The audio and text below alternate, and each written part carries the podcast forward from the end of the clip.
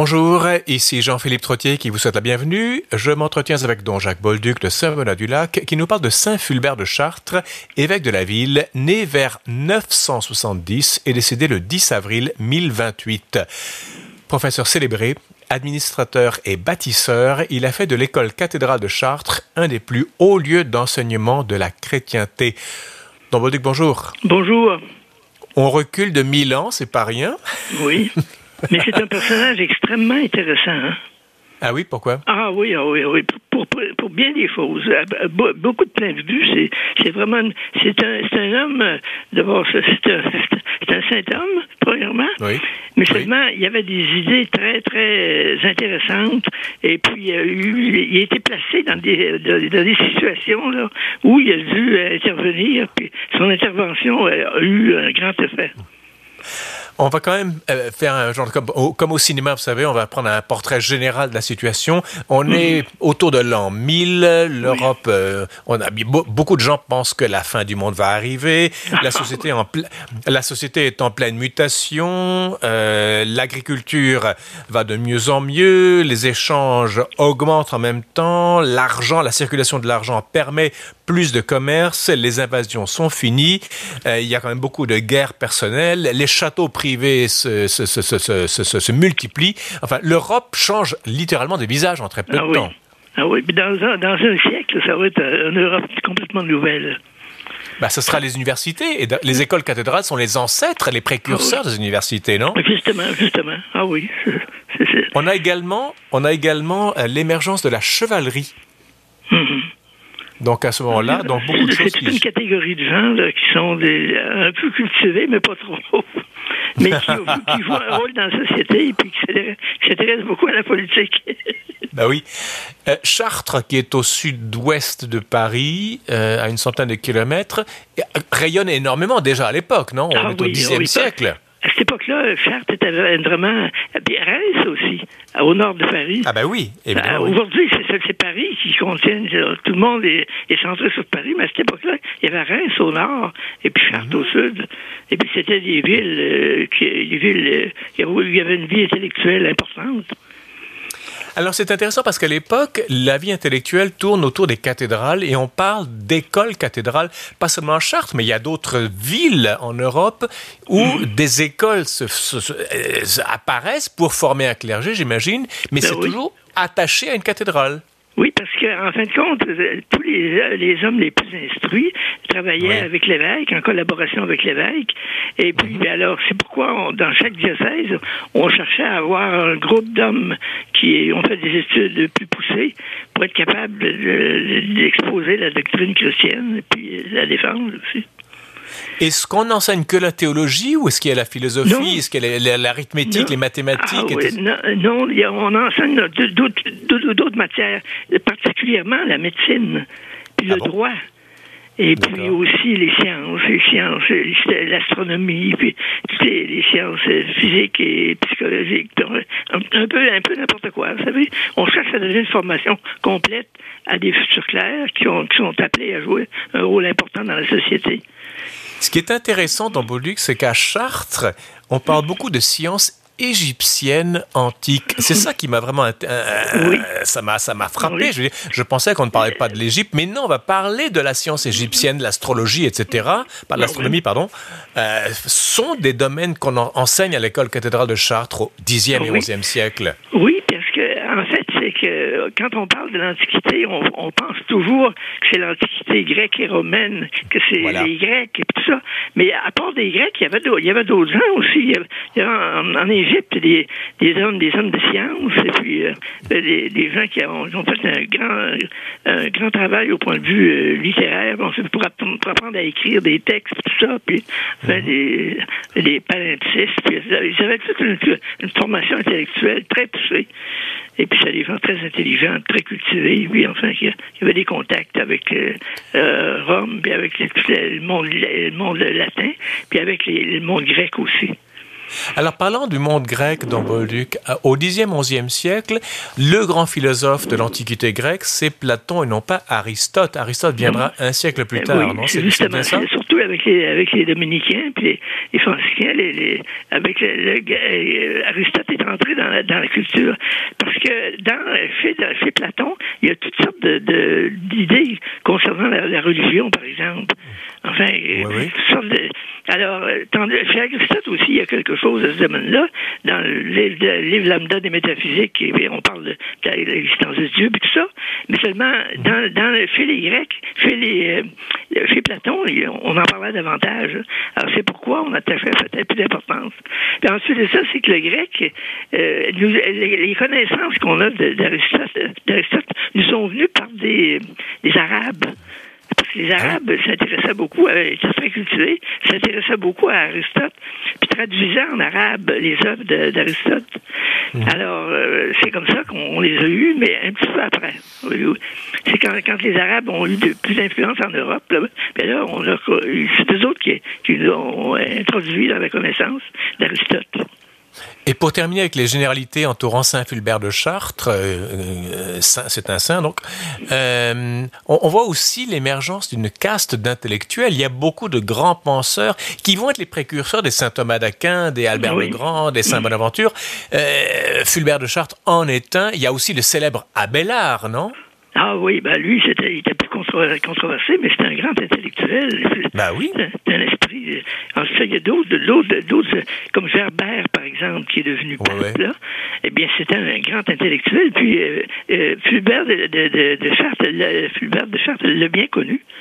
Ah bon? C'est, lui qui était pratiquement un de ses maîtres, parce qu'il semble bien qu'il a étudié avec lui à Reims. Il y avait aussi Saint Bernard de Clairvaux, il y avait Pierre Lombard, il y avait Jean de Salisbury. Donc il y avait quand même toute une, toute une, tous ces gens-là dialoguaient entre eux. J'imagine à ah l'époque, il y avait beaucoup de circulation des idées, non? C'est qu'il y avait, il y avait beaucoup de monastères à cette époque-là, mais les monastères euh, transcrivaient beaucoup de manuscrits. Alors, les moines étaient particulièrement instruits parce qu'ils transcrivaient des, manuscrits de l'Antiquité, puis de, l'époque. Alors, euh, c'était des imprimeurs, pratiquement, qui, répandaient la, connaissance. Puis dans les, dans les monastères, il y avait des bibliothèques qui étaient très importantes, souvent. Alors voilà campé un peu le portrait de l'Europe, enfin très général, en quelques minutes, de l'Europe du 10e et 11e siècle. Fulbert de Chartres naît, comme je le disais en introduction, vers 970. On connaît un peu sa biographie ou c'est un peu, euh, c'est une esquisse seulement? Ici, je pourrais peut-être corriger un petit peu les documents que vous m'avez envoyés, parce qu'il semble bien qu'il est originaire d'Italie. Il semble ah bien, parce qu'il donne l'impression qu'il est, enfin, qui est né d'une famille pauvre, mais qui a eu des contacts avec des personnalités euh, très, très connues à Rome quand mhm. il était jeune.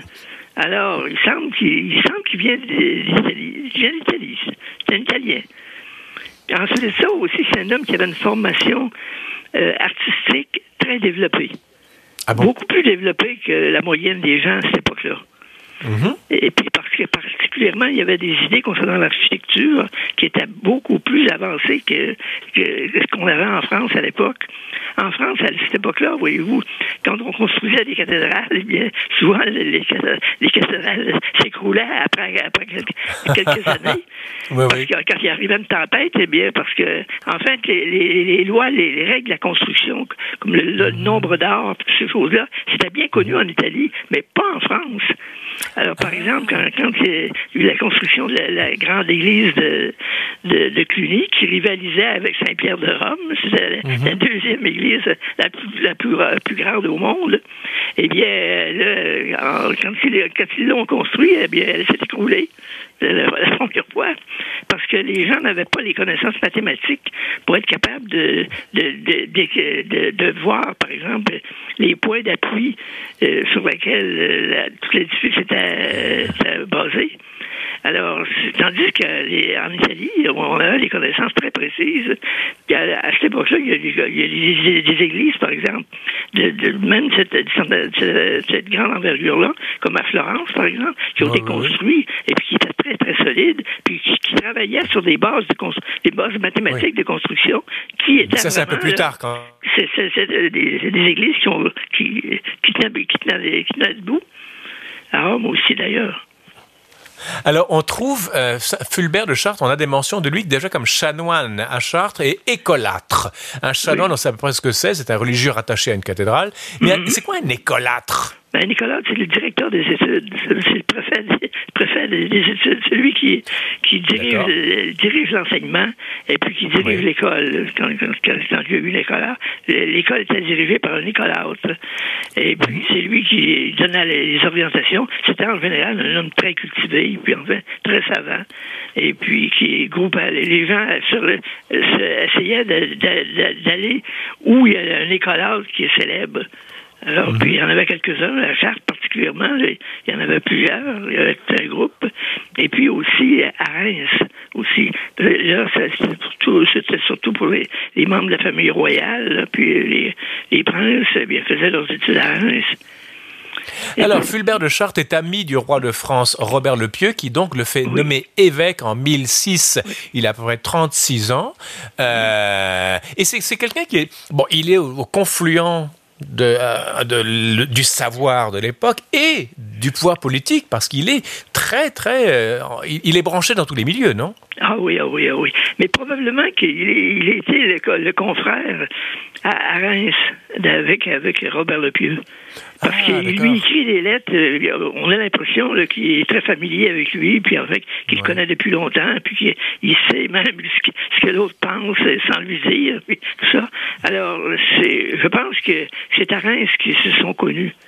Et mhm. puis, euh, qui ont alors, on le, on, le sollicite euh, notamment pour parler du droit féodal qui est assez complexe. Hein. On n'en a pas idée aujourd'hui, mais le droit féodal régit les, les, obligations et les droits dans la hiérarchie sociale, et notamment le seigneur et son vassal. Alors, dans le nord de la France, au nord de la Loire, on respectait ce droit.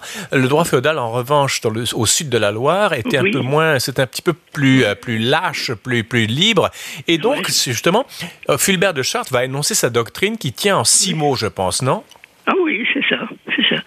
Ce que vous dites là, c'est très important parce que c'est que dans les écoles cathédrales, il y avait une formation qui était qui était pas seulement ecclésiastique, mais une formation mhm. aussi pour euh, tous les, les, règlements entre les groupes les groupes sociaux, entre les, les classes sociales, entre les chevaliers et puis les, les, vassaux. Et puis enfin, en toutes les catégories de gens, euh, il y avait des, des, des, liens, puis il y avait des, une hiérarchie qui s'établissait là-dedans. Et puis mhm. alors, le, le, le, droit euh, avait une, une importance très importante.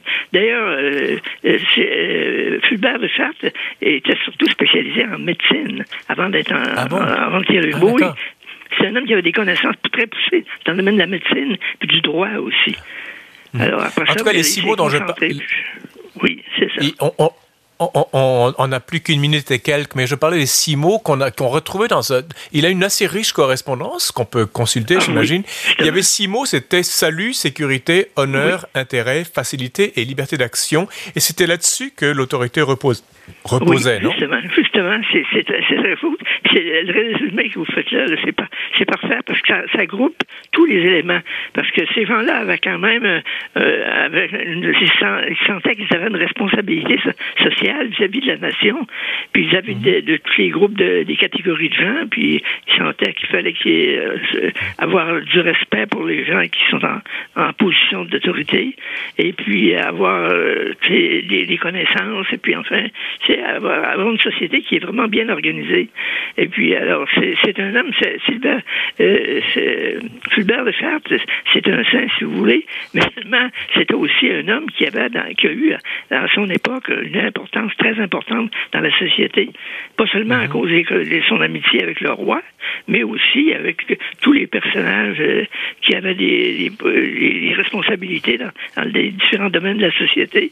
Ben, il était en contact avec lui, puis c'est un homme qui à consulter, puis enfin qu'on on, se fie sur, lui.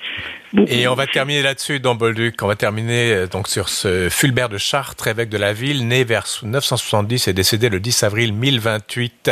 Merci beaucoup, dans Bolduc. On vous retrouve la semaine prochaine avec Sainte Catherine et Cacuita, je pense. Oui, oui, c'est un autre genre.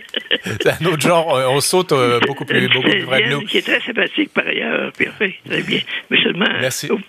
Merci dans Bolduc.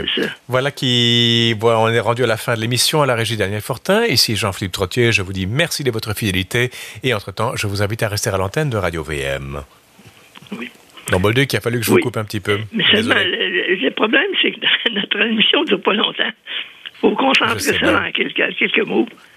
Ça, ça c'est le pro... La radio, c'est toujours comme ça. Ben on oui, besoin de deux, trois. C'est minuté, en fait, on dit.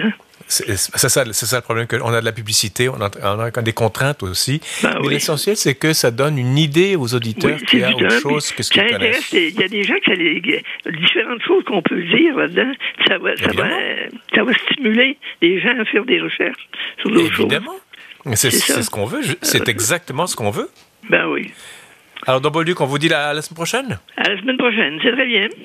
Alors, Sainte Catherine Takakuita, dont Mini a déjà les notes. Merci bien. Bonjour. Portez-vous bien. Hein. Au revoir.